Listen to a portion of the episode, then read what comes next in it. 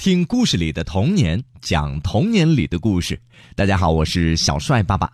今天呢，爸爸要接着给你们讲故事，名字叫做《大海里的小提琴》。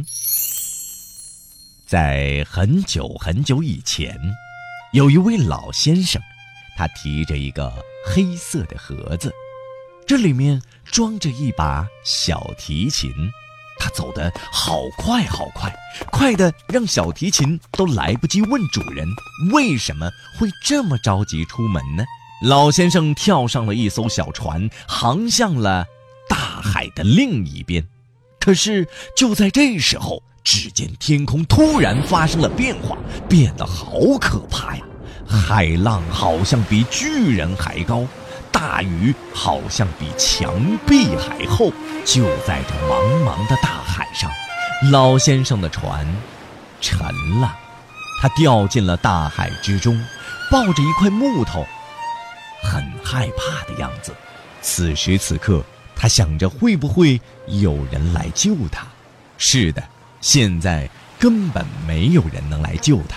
可就在这时候，海面上还出现了一个好大好大的嘴巴，把这位老先生“嗷”的一口吃掉了。老先生的小提琴就这样掉进了海水里，它随着海浪飘啊飘啊。哈哈，你们看，海里的小螃蟹把小提琴当成了一艘船，在海浪当中乘风破浪。哟吼！哈哈，这时候海里的鲨鱼把它当成了球，丢来丢去。夜晚，章鱼把它当成了床，就躺在上面睡着了。哎呀，再看看这位老先生，可没过了多久，这大嘴巴在海上又出现了。老先生的小提琴也被“嗷”一口给吃掉了。这大嘴巴里面呢，真黑呀！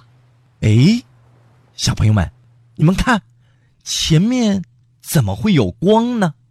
哈哈，竟然又遇到了那位老先生。原来他也被这条鲸鱼给吃到肚子里了。老先生说道：“哦，我的老朋友，真好，又遇见你了。”小提琴。终于可以依偎在老先生的身边，对他说：“老先生，到底你急着出来做什么呢？”哎，我们家的小木偶听说被人给骗了，被带到了大海的另一边。这不，我得去救他，因为，他可是我的宝贝呀。但是，在鲸鱼的肚子里面。又怎么能找到呢？此时此刻，在这鲸鱼的肚子里，老先生可以用来生火的木头越来越少了，所有的木头都被用完了。孤零零的老先生只好用小提琴的盒子，每天砍下一小块儿用来生火，再用小提琴优美的琴声，来抚慰一下他思念孩子的心情。就在这时候，突然看到大海上又飘来了另外一艘船。原来这是小木偶终于逃离了坏人的魔掌，来找老先生了。在大海里，因为找不到爸爸，接近绝望的小木偶却听到了熟悉的声音。那不就是老先生每晚都在拉着小提琴的声音吗？小木偶自己跳进了鲸鱼的嘴里，终于又和老先生在一起了。小木偶看到了老先生，高兴地说道：“爸爸，我再也不会说谎和调皮了，对不起。”听到这一番话，老先生被感动的流下了眼泪，但是旁边的火堆也渐渐的熄灭了，因为这是他们最后的。